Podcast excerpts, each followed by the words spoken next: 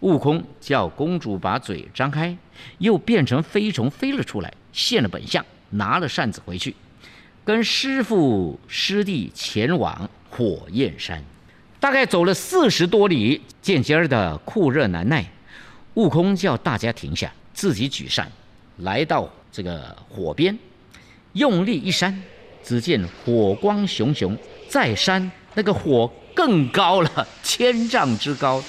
渐渐的就要烧到他了，悟空转身就跑，已经被烧掉一点毛了，一边高叫：“快跑，快跑，火来了，火来了！”师徒四人呢向东疾跑二十多里，才避开了那烈火。大家正在烦恼火焰山土地神求见，说：“大圣要解真扇子，只有去找牛魔王。”哎。这这山本来是牛魔王放的火，假名火焰山。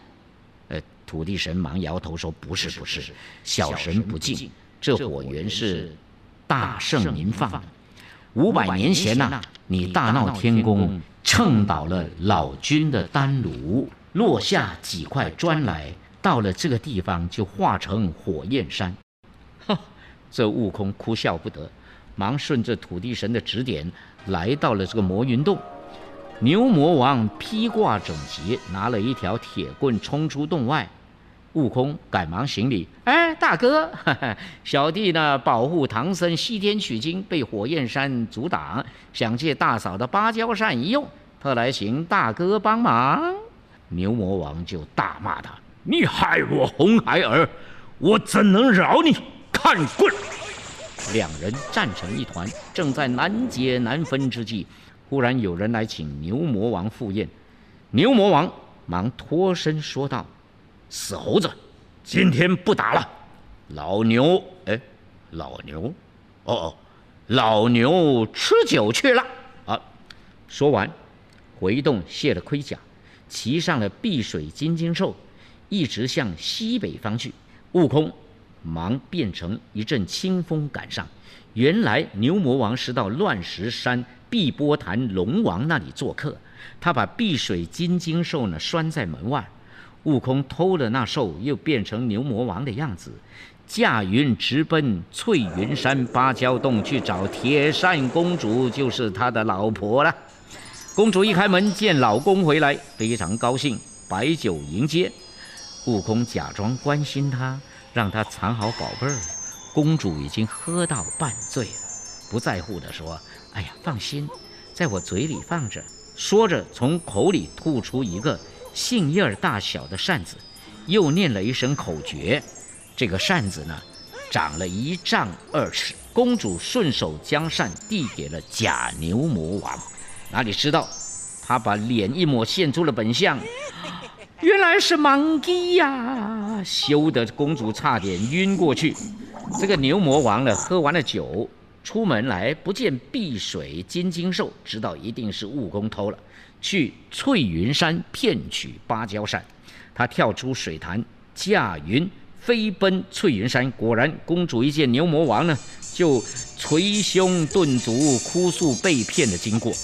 牛魔王一听。拿了公主的两把清风宝剑，直奔火焰山而来。悟空一路得意忘形，扛着大芭蕉扇，他不会变小，哦，走得很慢，因为那个芭蕉扇很大很重啊。被牛魔王给追上，牛魔王心想不能硬抢，他就变成猪八戒的样子来帮悟空扛扇。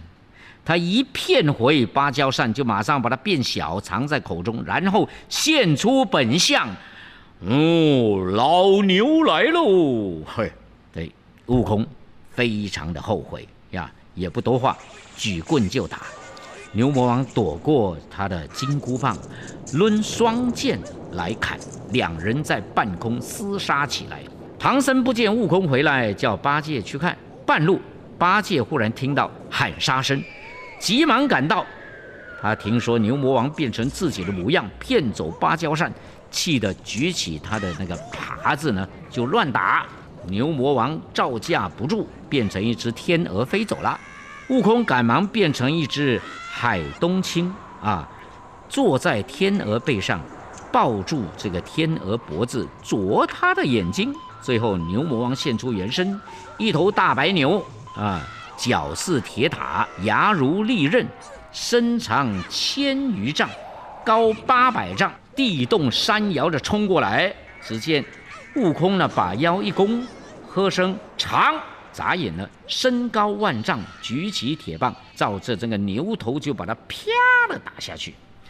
这个时候，天地诸神都赶来助战，把牛魔王团团围住。老牛变化不得，又无处逃跑，只好叫莫伤我命，情愿归顺呐。公主听了，双手捧扇，连忙磕头，饶我夫妻性命。悟空接过了宝扇，走进火焰山，尽力一扇，灭了大火；二扇吹来清风，三扇下起细雨，然后又连扇四十九扇，火害永灭。悟空将芭蕉扇还给了铁扇公主，谢了众神，师徒四人继续向西天取经。